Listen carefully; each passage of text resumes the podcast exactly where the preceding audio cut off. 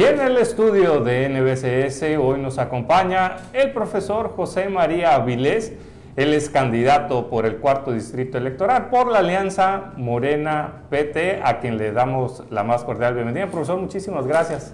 Al contrario, gracias a ti Luis por invitarnos a NBCS Noticias, muy amable de tu parte. Me queda, me queda claro que has caminado, te vemos más delgado, te vemos con los zapatos sucios. Sí. Eso es buena señal de que andas caminando. Ahora sí que no hay quien diga que no has pasado por su colonia. Sí, fíjate que hasta ahorita llevamos alrededor de 20, de 35 seccionales recorridos y efectivamente, como tú dices, sí es un trabajo extenuante. Hay que ver las dos caras del asunto. Por un lado, la promoción política, pero al mismo tiempo dar gracias a que estamos haciendo condicionamiento físico y eso es bueno para la salud. Ya llevo como 7 kilos abajo.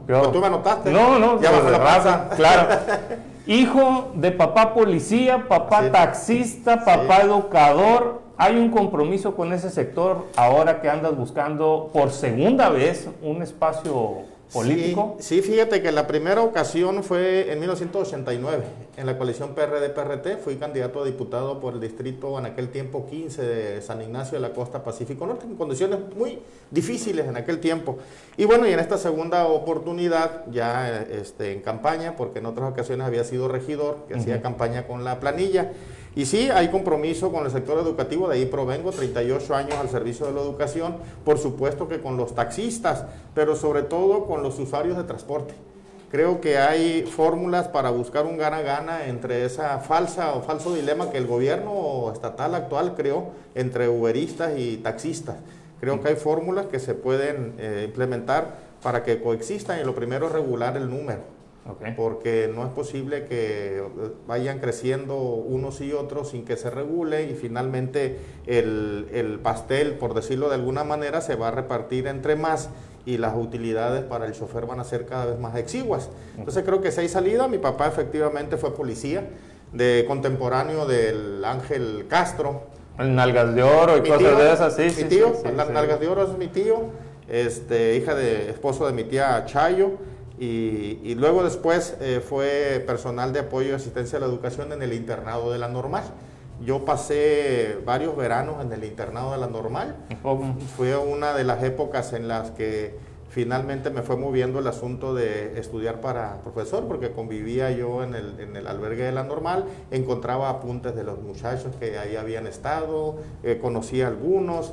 Entonces, eh, por ahí fue entrando el asunto de la, de la vocación por la carrera magisterial. En el tema de seguridad, ¿cuál, cuál es la propuesta que, que, va a llevar al Congreso del Estado? Mira, en el, en el, tema de seguridad me parece que un punto importante es crear una fiscalía especializada para atención de los desaparecidos. Hay personas desaparecidas, hay un vía crucis que tienen que pasar los familiares y, este, y hay un ministerio público pero que no está especializado, entonces es muy tardado el proceso. Además está el asunto de darle salida a, la creación del fiscal en lugar del procurador en el estado de Baja California Sur. Está aprobado, pero es una de las 54 leyes, decretos y acuerdos que el actual gobierno tiene en la congeladora, no están publicadas, ahí están en el escritorio del gobernador.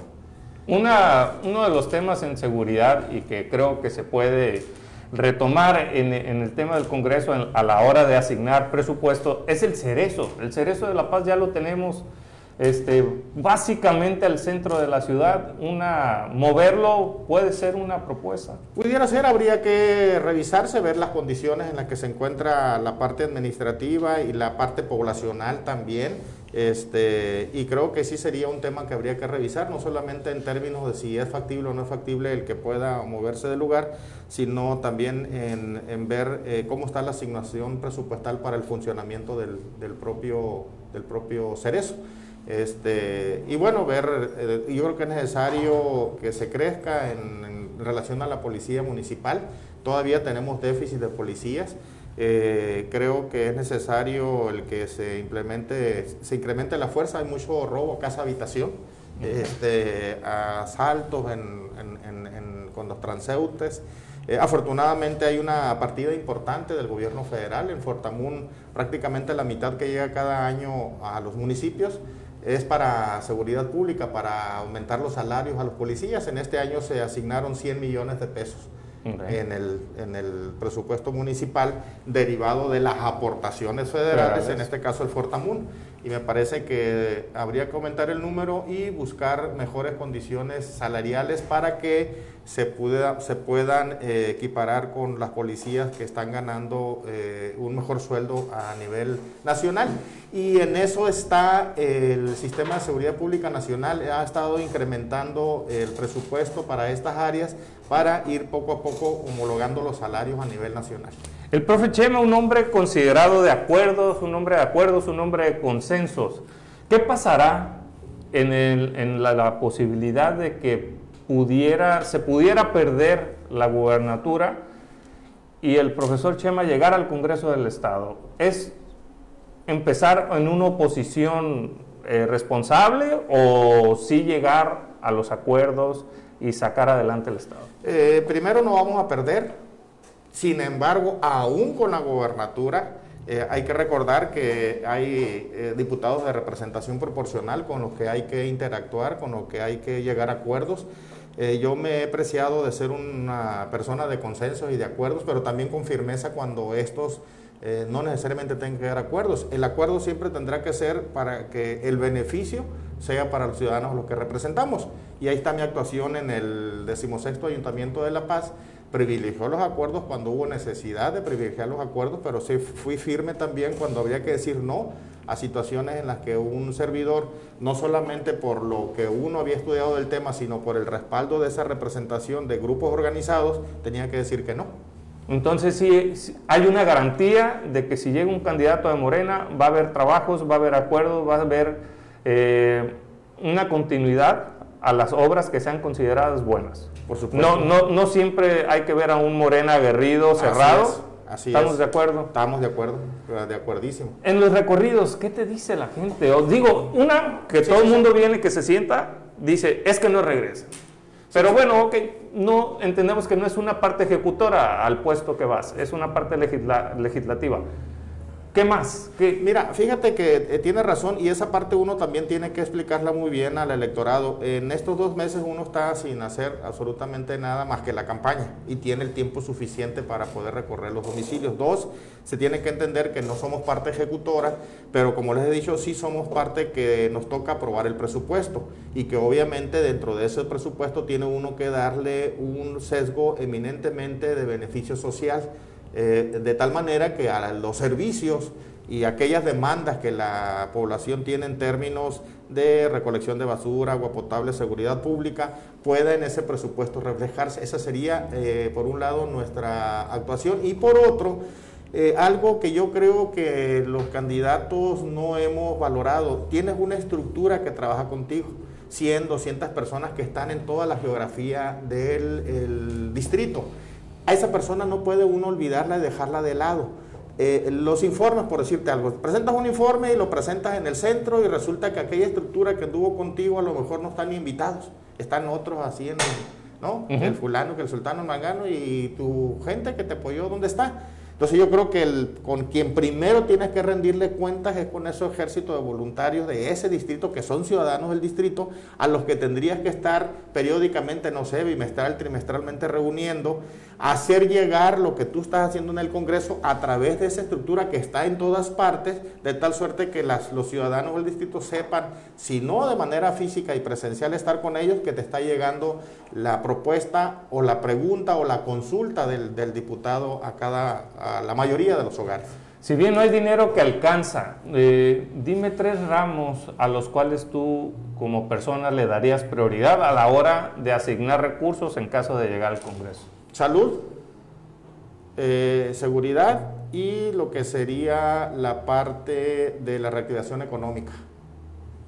Creo que me parece, y educación, por supuesto. Eh, afortunadamente en educación hay un recurso importantísimo que viene etiquetado. Entonces eh, hay, digamos, menos problemática en esta parte porque ya viene una etiqueta fuerte para el sector educativo con el personal federalizado. Entonces, pero sí, me parece que tenía, tiene que ver un, recurso importante para la reactivación económica, sobre todo para la micro y la pequeña empresa. Están padeciendo ahorita eh, los eh, de tianguis, los de, los los abarroteros, los que venden ambulantes, eh, tienen problemas ahorita para reactivar su, su, negocio y creo que tendría que ir, y salud. Me parece que la pandemia puso al descubierto irregularidades y carencias que afortunadamente se han ido atendiendo por el gobierno federal y que tenemos que profundizar. Una de ellas es el que nos habían dicho en muchas ocasiones que teníamos eh, exceso o cantidad eh, adecuada de médicos. Sin embargo, ahora con la pandemia nos dimos cuenta que nos hacen falta médicos. De ahí la importancia de impulsar eh, la ley que establece la Universidad de la Salud en La Paz, en Baja California Sur, y que este gobierno la tiene en el escritorio. Porque hacen falta médicos y aquí ah. podemos tener buenos médicos y abonarle a que no nos ocurra lo que está pasando ahorita, que tenemos falta de médicos para atender urgencias como esta pandemia, que, bueno, no, volvamos a pasar por otra pandemia. Ojalá, ojalá, pero bueno, el mundo está en esta parte tan con tantas situaciones que no podemos descartarla y tenemos que estar preparados. ¿Las encuestas te quitan el sueño? No, fíjate que no, este, no me quita el sueño ni las encuestas ni la candidatura, me quita el sueño saber de una responsabilidad que voy a asumir.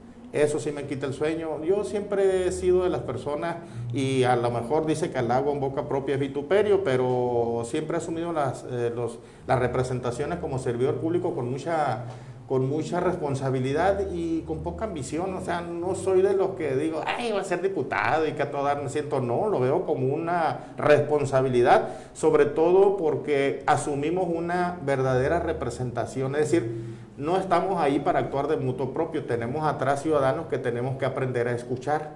Y el aprender a escuchar este, ayuda a saber cómo decidir, pero no solamente escuchar por escuchar, también te tienes que preparar. Eh, yo les decía en una entrevista anterior que cuando yo solicité la Comisión de Desarrollo Urbano en el municipio de La Paz, lo hice en un primer momento para tratar de cerrarle la brecha a quien pudiera probar la minería denominada tóxica, ¿no? Sobre todo la que tiene esa toxicidad más grande.